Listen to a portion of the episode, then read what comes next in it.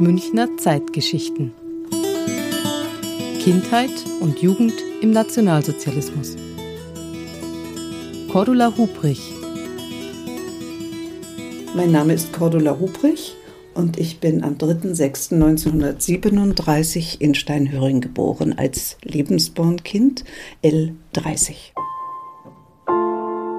Frau Hubrich ist eines von ca. 8000 Lebensbornkindern. Aber was bedeutet es, ein Lebensbornkind zu sein? Vieles, was wir heute über den Verein Lebensborn wissen und lesen, stammt von der Journalistin und Autorin Dorothee Schmitz-Köster. Sie beschäftigt sich schon seit vielen Jahren mit dem Thema Lebensborn. Der Grundgedanke des Lebensborn war, dass mehr Kinder auf die Welt kommen sollten, die den Rasse- und Gesundheitskriterien entsprachen, also arisch gesund und erbgesund waren. Dazu wurden einmal Frauen in die Heime aufgenommen, die aus dem ganzen SS-Kontext waren, Ehefrauen waren das meistens, und es wurden vor allem auch ledige, schwangere Frauen aufgenommen, bei denen man verhindern wollte, dass sie ihr Kind vielleicht abtreiben, sondern man wollte ermöglichen, dass sie das Kind auf die Welt bringen. Cordula Hubrichs Eltern waren nicht verheiratet. Ihr Geburtsort, das Lebensbornheim Hochland in Steinhöring im Landkreis Eversberg, war 1936 eröffnet worden, als erstes Lebensbornheim im Reich. Cordula Hubris Geburt verlief nicht ohne Komplikationen. Der Arzt, der meine Mutter betreut hat und da die Entbindungen auch geleitet hat und die medizinische Versorgung, war noch kein Gynäkologe. Und die Schwester, die oft als Hebamme ausgegeben wurde, war erst Hebamme ab Frühjahr oder Januar, Februar 1938. Sonst wären da andere Maßnahmen ergriffen worden, denn meine Mutter hatte eine sehr schwierige Entbindung und heute würde man sofort einen Kaiserschnitt machen. Ne? Lebensbornheime waren Orte, an denen als rassisch wertvoll eingestufte Frauen ihre Kinder entbinden konnten. Aber nicht nur. Den Kindern, die dort geboren wurden, war eine besondere Rolle zugedacht.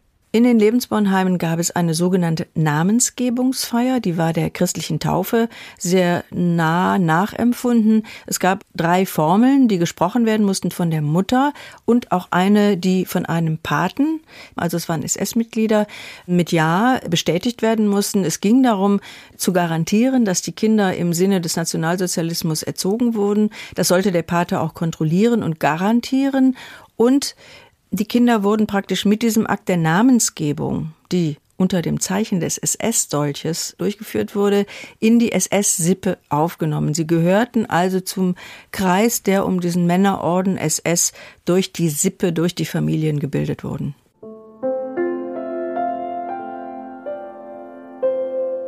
Lebensbornheime gab es außer in Deutschland auch in Österreich, Frankreich, Norwegen und in vielen anderen von der deutschen Wehrmacht besetzten Ländern. Koordiniert wurden die Aktivitäten des Lebensborn e.V. von München aus. Die Zentrale des Vereins befand sich in einer Villa, in der vorher ein Literaturnobelpreisträger gewohnt hatte. Thomas Mann war kurz nach der Machtübernahme der Nazis ins Ausland emigriert. Die Thomas Mann Villa in der Poschinger Straße war lange Zeit der Sitz der Lebensborn Zentrale. Hier war im Grunde die ganze Verwaltung dieser Organisation untergebracht. Hier wurden zum Beispiel das Auswahlverfahren für die Mütter durchgeführt. Hier wurden die Geburten registriert. Hier ging es um Adoptionen und Pflegeelternschaften und so weiter und so weiter. Nachwuchs für das nationalsozialistische Deutschland.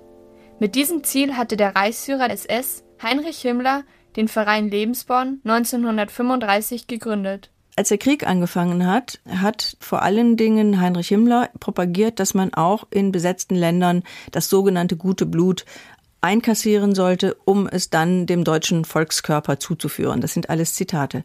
Und dazu wurden zum Beispiel in Polen Kinder einkassiert, sie wurden in Heimen untergebracht, sie wurden umerzogen, sie bekamen eine andere Identität, andere Namen. Obwohl sie zum Beispiel Familien hatten, äh, hieß es dann, sie seien Weise oder volksdeutsche Kinder. Sie wurden nach Deutschland gebracht und dann kamen sie in die Hand des Lebensborn, waren auch in Lebensbornheimen und wurden über den Lebensborn, der auch schon an dieser Identitätsfälschung beteiligt war, möglichst in Pflegefamilien gebracht. Der Lebensborn hatte eigene Standesämter. Nur durch erhalten gebliebene Unterlagen dieser Standesämter konnten Lebensbornkinder mehr über ihre Herkunft und über die Umstände ihrer Geburt erfahren. Cordula Hubrich hat nur zufällig entdeckt, wo sie auf die Welt gekommen ist. Durch meine Geburtsurkunde. Irgendwie kam das dann zum Vorschein, dass ich also in Steinhöring geboren bin und dann kam das Wort Lebensborn, aber alle Fragen, die ich stellte, wurden nicht beantwortet oder abgelenkt oder man wollte darüber nicht reden. Weil sie von ihren Eltern nichts erfahren hatte, besuchte Cordula Hubrich schließlich das ehemalige Heim in Steinhöring. Der Besuch war nicht einfach für sie. Dort ließ sie sich im Rathaus ihre Eintragung ins Geburtsbuch kopieren. Daher weiß ich auch, dass ich das 30. Lebensbornkind bin. Wir haben ja alle Nummern erstmal. Und war auch in dem Entbindungsheim, soweit das noch steht habe die Räume gesehen. Es gibt ein Foto, wo mich eine Schwester auf dem Arm hat in dieser Halle. Und über uns ist so eine riesen Lampe, so ein großer Kreis, wo die Birnen oben drauf war, so Schmiedeeisern, Kupfer etc., die hing von der Decke. Und als ich da reinkam, sah ich als erstes diese Lampe. Das war Gänsehautgefühl.